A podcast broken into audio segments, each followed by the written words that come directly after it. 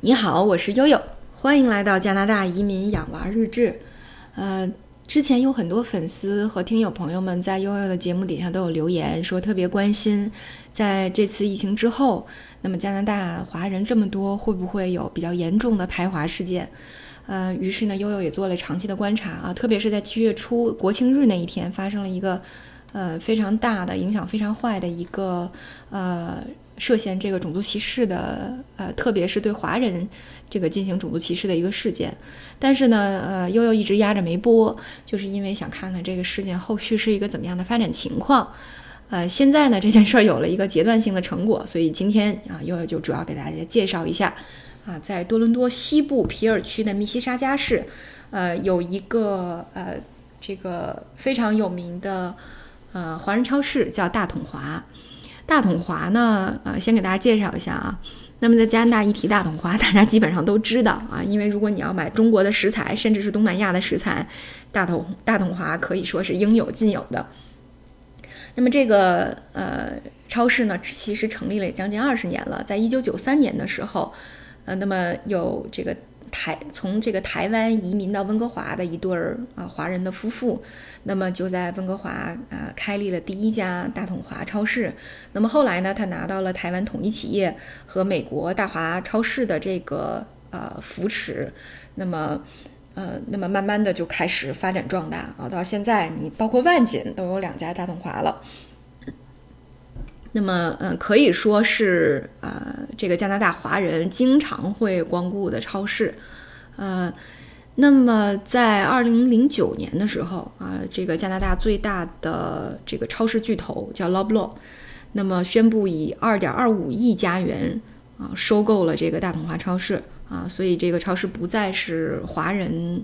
呃这个为主的这种管理层了，但是经营的。呃，主体呢还是以华人为主，所以其实很多工作人员依然你可以看到是华人啊。那么，呃，差不多工作人员能有五千人左右所以，呃，总体来看呢，大统华超市还是在加拿大这边，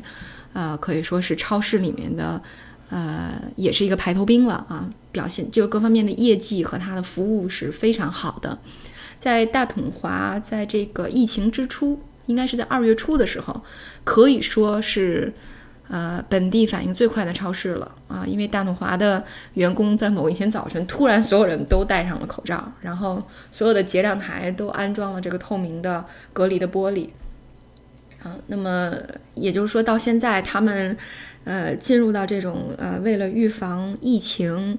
呃，这个持续经营，然后又同时非常关注这个呃清洁卫生和这种环境卫生的这种情况，正常运营已经半年多了啊，所以在突然间啊，在七月五号就出现了这么一个男子啊，他这个是一个西人，是个白人，跟他同行的女士呢，呃，大家猜测啊，应该是个华人，因为其实这一段儿已经被上传到 YouTube 里面啊。而且这个点击量已经非常高了，已经超过了四十七万人观看，已经有一百一千五百多条评论了。那么是这样的，就是他在超市里不戴口罩啊，于是呢，这个周围的顾客和大统华的工作人员要求他戴上口罩啊，于是这个男的就越来越烦躁不安啊，最后就开始大喊大叫啊，我我不戴口罩啊，我我们是这个病毒是从哪来的？不就是从中国吗？对吧？你们都应该滚回去，什么什么之类的。然后最后呢？这个工作人员坚持他戴口罩，如果你不戴的话，我们就要把你赶出超市。那最后，工作人员和顾客一起，最后把这个白人男子赶出了超市，可以说是大快人心啊。但是呢，这个事儿也并没完。转过天来呢，大统华超市的 CEO 就马上，他反应非常快啊，可以看到，呃，就发布了一篇这个呃呃呃这个呃对整个对公众啊有一篇这个解释的一封信。那信里呢就解释了整个事件发生的全过程，因为呃 CEO 也说说呃发到 YouTube 上这段视频已经是后续了。啊，那前面呢其实还有过和顾客和工作人员啊争吵了很长时间的这么一个过程。啊，也就是说前面有这种礼貌的规劝。啊，那么到后来呢，呃这个大统华也解释了说，其实我们会有很多呃针对这个不戴口罩的呃客人的一些建议哈。啊，那么因为因为这个人坚称说，因为他是有哮喘，所以他不能戴口罩，呃，那么 CEO 也回应了说，呃，实际上我们也是有很多的这种呃呃备备用措施的，比如说你可以到服务台，你需要什么列个单子，我们帮你买啊，或者说你还可以用大统华的网上超市啊，大统华的网购也是非常方便的，虽然送货的时间这个周期稍微会有点长啊，一般可能五到七天才能到，呃，所以嗯。那么又解释了一下，说不是没有，不是没有给你选择啊，那你依然这样。那么这是转天转过天来，CEO 马上就呃发出了自己的声音。那么在这之后呢，皮尔区的呃这个警察局的警长，那么由于他说这种呃属于仇恨犯罪了，对吧？那对我们的社区造成了非常坏的负面影响，而且呢非常担心会产生连锁反应。我觉得他所谓的连锁反应就是。呃，排华的各种各样的仇恨事件，所以说，呃呃，这个警察总长也讲了，说他伤害的不仅仅是个人，那么还会让整个社区增加脆弱感、焦虑和恐惧感，所以呢，是要求啊，因为这 有这个视频嘛，大家人肉一下就知道了，这是一个密西沙加的居民叫约翰麦卡什，那么就要求麦卡什主动向警方自首，呃，那么在周四的早晨，就是七月十八号吧。呃，那么这个呃，警察局也已经确认了，说这个麦卡什已经啊到了皮尔区的十一分局，已经自首了啊。那么后面呢，他还面临的就是呃这个被控诉的问题了啊。所以其实大家可以看到啊，这整个事件到了啊上周末的时候，终于有了一个呃大概的一个结论啊，就基本上还是以保护。呃，华人的这种权益，呃，那么坚决抵制种族歧视，呃，在这个主流媒体上和这种社会的呃风向标上啊，都是一个非常积极的这么一个态势。呃，那么当然，除了这个典型的事件以外，嗯，在疫情中和疫情后啊，也有过各种各样的报道。那么，呃，比方说。嗯，上周我也见到一个报道，说的是，呃，一家中国人到一个餐厅，一个新人开的餐厅去用餐，呃，一个这个斯里兰卡的移民的餐厅去用餐，啊，然后一般我们到餐厅用餐的时候，呃，这个服务员都会过来说，哎，先生小姐您怎么称呼？啊，然后每次来上菜什么的，他可能会直呼你的名字，哎，问你说这个菜我们做的怎么样？有没有什么建议？还有没有什么需要？对，所以基本上它的这个系统里面都有一个 customer name，就是顾客的名字。结果呢，这家人在结账的时候就发现了他们这个发票上的顾客名字写的是 China。呃，那么当这个发票被写上中国人的时候，那他们可能就会多少觉得心里就有点不舒服。那你是什么意思呢？啊，然后就问这个服务员说：“你这是什么意思啊？你为什么要这么写？”啊，服务员说我没有别的意思，啊，我是呃，以为我是听说你们姓陈啊，所以我写错了，啊，然后这家人说我们从来没有告诉你我们姓陈啊，我们也不姓陈，然后因为这件事儿呢就越闹越大，啊，最后呢就被当地的媒体啊爆了出来，然后最后还采访了这个餐厅的啊这个老板。然后啊，老板作为一个斯里兰卡的移民，就讲说，我来自战乱纷飞的斯里兰卡，特别逗，各种卖惨，啊，说我特别理解这个种族歧视在社会当中的呃这个巨大的险恶的影响，啊，所以我呢就在当天下午就已经把这个店员给开除了，啊，所以你会看到，嗯，就是媒体和社会各界，呃，那么对于种族歧视抬头。这种情况在呃，可以说做了方方面面的努力，呃，这是一个我觉得是看到的一个比较积极的一个信号，嗯，那么另外一个信号呢，呃，也挺激也也挺这个激动人心的，就是加拿大的 B.C 省政府宣布将投资一千万加元建造，就是加拿大第一个华裔加拿大人的博物馆。啊，以纪念加拿大反华歧视的历史。和宣传华裔移民的精神和贡献，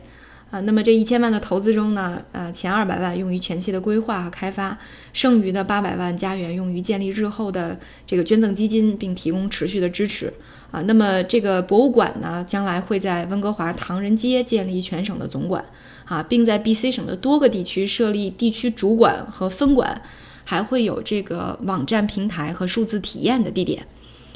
嗯，那么在这个省长的这个声明当中啊，也专门强调了，呃，说多年来我们一直与社区密切合作，社区的声音告诉我们，建造这座博物馆对每一个人来说都意义非凡。种族主义、不平等和不公正的问题至今仍然存在。那么我们呢，也处于一个关键的时期。嗯，现在的现在正是时候，让我们聚起来，分享历史的故事，以及讨论我们的未来。啊，可以说呢，呃，这是一个让我觉得，呃，让悠悠觉得，呃，很可以说是在很长一段时间会有一个积极影响的这么一个呃标志性的事件。特别是我不知道大家注意没有，在省长的发言当中，他提到了，他说：“呃，我们一直和社区密切合作，社区的声音告诉我们，建立这么一个博物馆，对于每一个人来说都意义非凡。”我觉得这一句话呢，让我就想到，就前些日子哈，啊，我一直在纠结说，我们将来啊要不要搬家，我们要不要搬离万锦，去一个呃这个多族裔的社区？但是呢，经历这次疫情以后。呃，悠悠也觉得，那，呃，因为这个社会上将来将呃这个疫情之后将往哪个方向发展，现在还不确定，所以有可能待在一个华人比较集中的社区是一个更好的选择，因为大家三观非常一致，沟通的成本非常的低，然后你又能这个集体性的发出很多声音去影响。呃，政府对这个呃公共设施的投入，还有对你这个族群的保护啊，所以其实呃，我认为啊，在加拿大，呃，特别是 B.C 省和安大略省，华人的声音，呃，能够被表达出来。呃，最简单的一个方式哈，就比如说我们的邻居群里呢，呃，就会有一些这个政府的呃官员的代表。啊，比如说，我们认为啊，加拿大这边公立小学的网课啊，并不是真正的网课。你在网上留作业算什么网课呀？啊，你应该像中国一样，给大家有老师啊，通过这种 Zoom 也好，或者其他的网络会议的软件也好，给大家真正的上课啊，这个效果也不差。所以通过这种反应呢，那么呃，我们群里的这个政府代表就把我们这个社区的声音带到了安大略省教育局，那么省教育局就把这个作为一个。呃，社区反馈出来的重要意见啊，纳入到了他们明年开学以后的规划当中去。呃，这也是为什么我特别建议新移民在呃，如果你没有这个工作上的呃这个限制的话，那么大家可能就会想说。呃，我到底在哪儿落脚？我到底在哪儿生活？我认为，如果你是第一次在海外生活，或者说疫情之后你对这个在海外的生活有各种顾虑的话，那么实际上最好还是选择华人比较集中的社区，华人比较集中的城市。呃，可能对于保护我们的权权益和我们的居住体验，那应该是呃相对来说会比较理想啊。所以今天呢，就想讨论一下，呃，加拿大的社会，呃，媒体。政府包括华人群体自身，在疫情中和疫情后是怎样为了预防排华这种呃种族主义倾向出现啊，都做出了哪些巨大的努力？而这些努力，大家可以看到啊，并没有特别的呃轰轰烈烈，但是每一个人都去努力了。所以我我觉得呢，呃，尽管经历了疫情这么大的问题。那实际上，呃，我相信加拿大这种平等包容的呃文化生态应该不会受到太大的冲击啊，因为我们每一个人都在努力。好，那今天我们的节目就到这里，感谢大家的关注，我是悠悠。